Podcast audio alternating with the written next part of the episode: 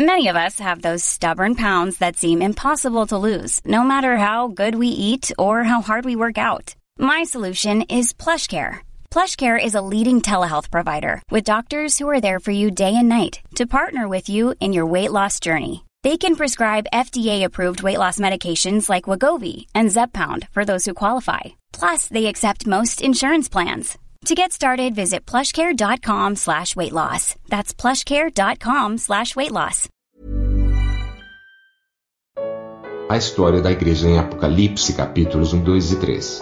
Quarta parte. Comentário de Mari Persona.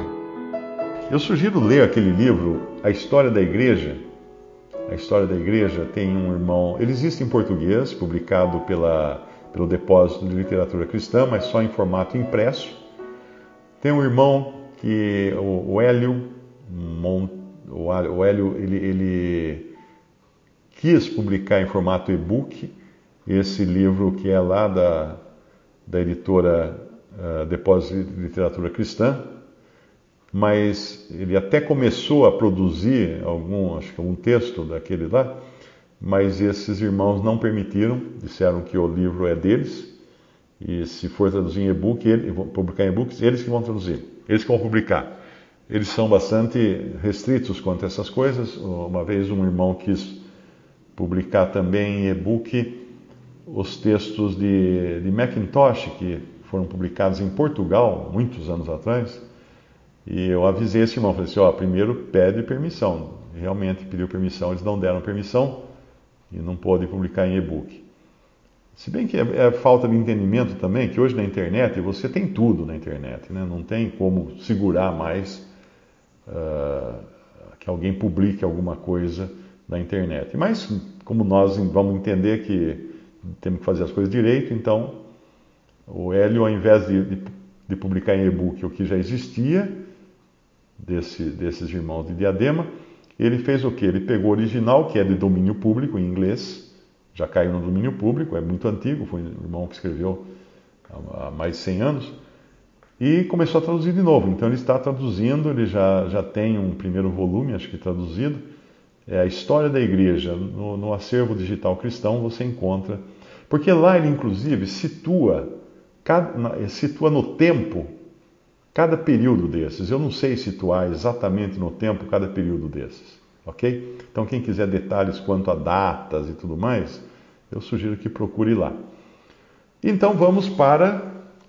Saímos então de Esmirna, que é a segunda igreja, e vamos para uh, Pérgamo, a terceira. E ao anjo da igreja que está em Pérgamo escreve: Isto diz aquele que tem a espada aguda de dois fios. Entenda que todas essas expressões, elas têm também um significado. Eu não domino muito bem todos os significados. Já li muito sobre isso, mas minha memória é pequena para guardar todos os significados dessas expressões. Uh, ao que vencer, não receberá. Uh, perdão, versículo 12. Isto diz aquele que tem a espada aguda de dois fios. Eu sei as tuas obras e onde habitas, que é onde está o trono de Satanás. Retens o meu nome, não negaste a minha fé ainda nos dias de Antipas, minha fiel testemunha, o qual foi morto entre vós, onde Satanás habita, mas umas poucas coisas tenho contra ti. Então aqui, nós entramos agora, aqui dá para discernir bem o período, né? Nós entramos no período do imperador Constantino. Porque se a igreja vinha sendo bastante perseguida antes, principalmente na época de Diocleciano, quando Constantino subiu ao poder, ele supostamente, só Deus vai poder afirmar isso, se converteu. Se converteu a Cristo. Ele diz que ele teve uma visão no campo de batalha, de uma cruz, etc, etc. Então ele teria se convertido a Cristo. Se não se converteu de verdade, ao menos assumiu a fé cristã. Só que daí ele, ele pegou e, e, e decretou que o cristianismo seria a religião oficial do Império Romano.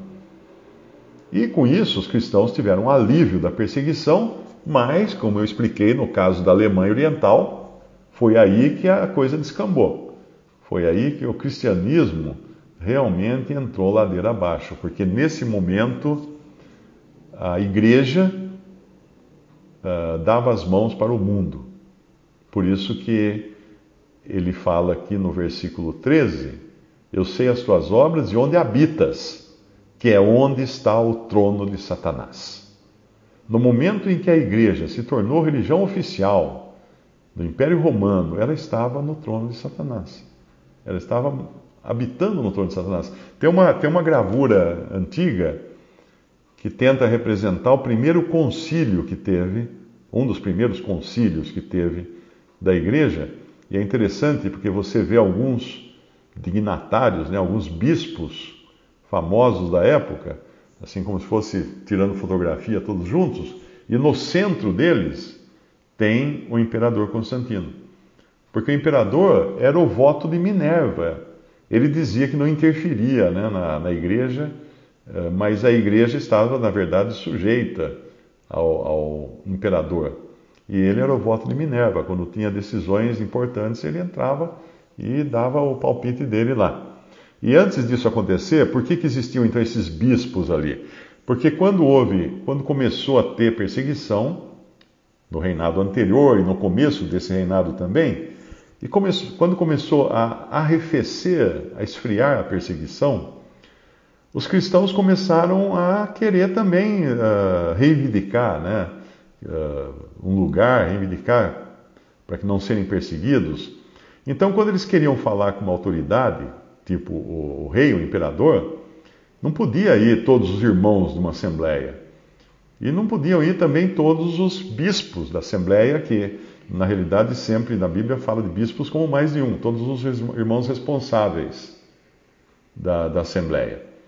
E a quem? Então eles pegavam um dos bispos, um dos presbíteros, um dos mais velhos talvez, ou mais conhecedor da palavra, e mandavam ele como representante.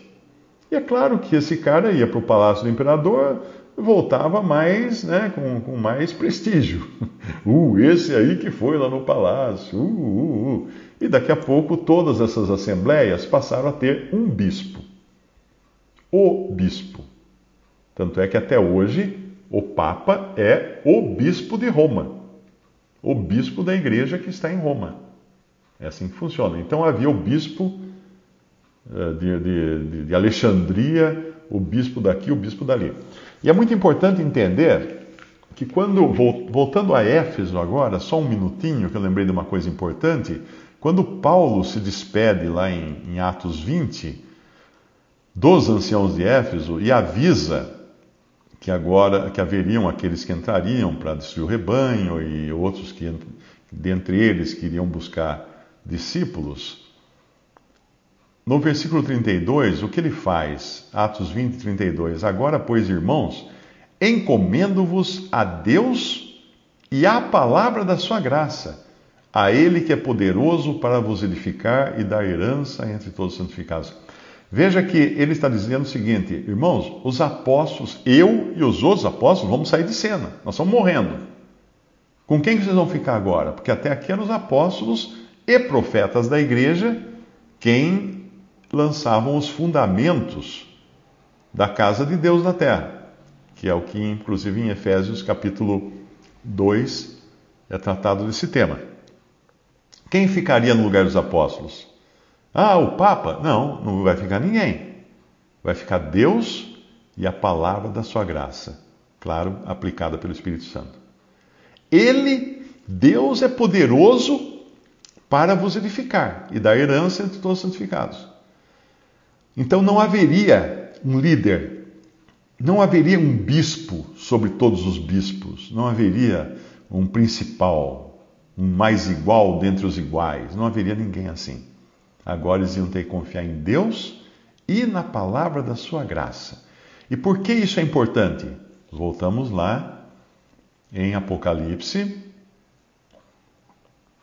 capítulo 2. Nós estamos falando agora do tempo em que a igreja vai para o lugar onde mora Satanás, onde está o trono de Satanás, no tempo do imperador Constantino. E se você estudar a história da, da, do cristianismo, ou a história da igreja, você vai descobrir que então haviam ali o bispo de tal cidade, o bispo de tal cidade e o bispo de tal cidade. E muitas vezes O protestantismo e o catolicismo chama esses de pais da igreja. Pais da igreja. Então, ah, porque fulano de tal, de Antioquia, ele escreveu assim. Fulano de tal, de Alexandria, bispo de Alexandria, escreveu. Então, são figuras notáveis na história do, do cristianismo, porém, o apóstolo Paulo avisou muito bem que não era para seguir homens depois da partida dos apóstolos não haveria mais autoridade humana na terra, no sentido de apóstolos, né? que os apóstolos tinham autoridade de, de Deus, de Cristo na terra, para exercer em nome de Cristo certas coisas que hoje ninguém pode fazer, tipo condenar alguém à morte. O apóstolo fazia isso. Pedro condenou duas, um casal à morte, Paulo condenou à morte também pessoas, mas não que ele matasse ou mandasse matar, não, ele condenava por pecado de morte pessoa seria morta pelo Senhor por estar andando de uma maneira muito errada ou falando muita heresia. Então, não, quando, quando todo, todo o corpo da doutrina protestante e da doutrina católica se baseia nos chamados pais da igreja, eles estão errando justamente nisso. Eles estão indo buscar fundamento para suas doutrinas em pessoas que já estavam falando coisa errada. Porque já Paulo avisou que entrariam pessoas falando coisas distorcidas e que, por mais boa intenção que tivessem esses pais da igreja, alguns deles foram muito fiéis, muito, muito bons na, no seu, na sua fidelidade a, a Cristo e tudo mais, eles não podiam servir de referência.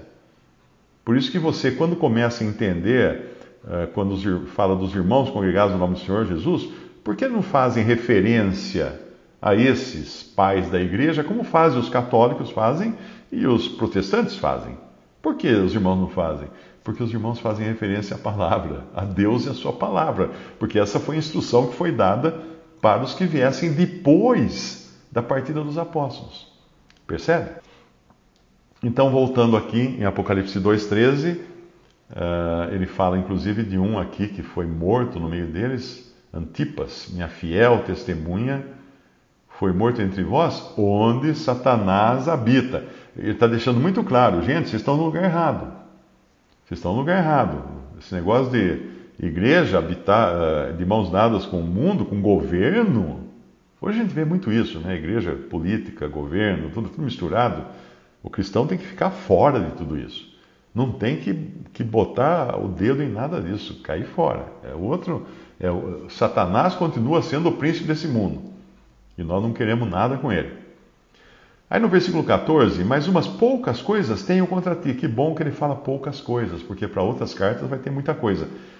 Poucas coisas contra ti, porque tens lá os que seguem a doutrina de Balaão, o qual ensinava Balaque a lançar tropeços diante dos filhos de Israel para que comessem dos sacrifícios da idolatria e se prostituíssem. Assim tens também os que seguem a doutrina dos nicolaítas, o que aborreço. Antes ele tinha falado dos Efésios, ele elogiou porque eles aborreciam a doutrina dos nicolaítas. Agora aqui já tem os que seguem a doutrina dos nicolaítas.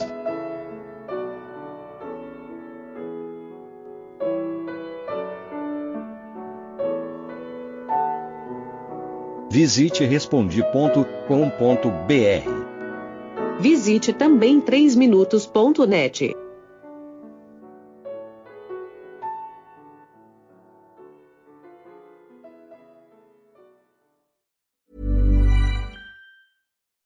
When you make decisions for your company, you look for the no-brainers. If you have a lot of mailing to do, stamps.com is the ultimate no-brainer. Use the Stamps.com mobile app to mail everything you need to keep your business running with up to 89% off USPS and UPS. Make the same no-brainer decision as over 1 million other businesses with Stamps.com. Use code PROGRAM for a special offer. That's Stamps.com, code PROGRAM.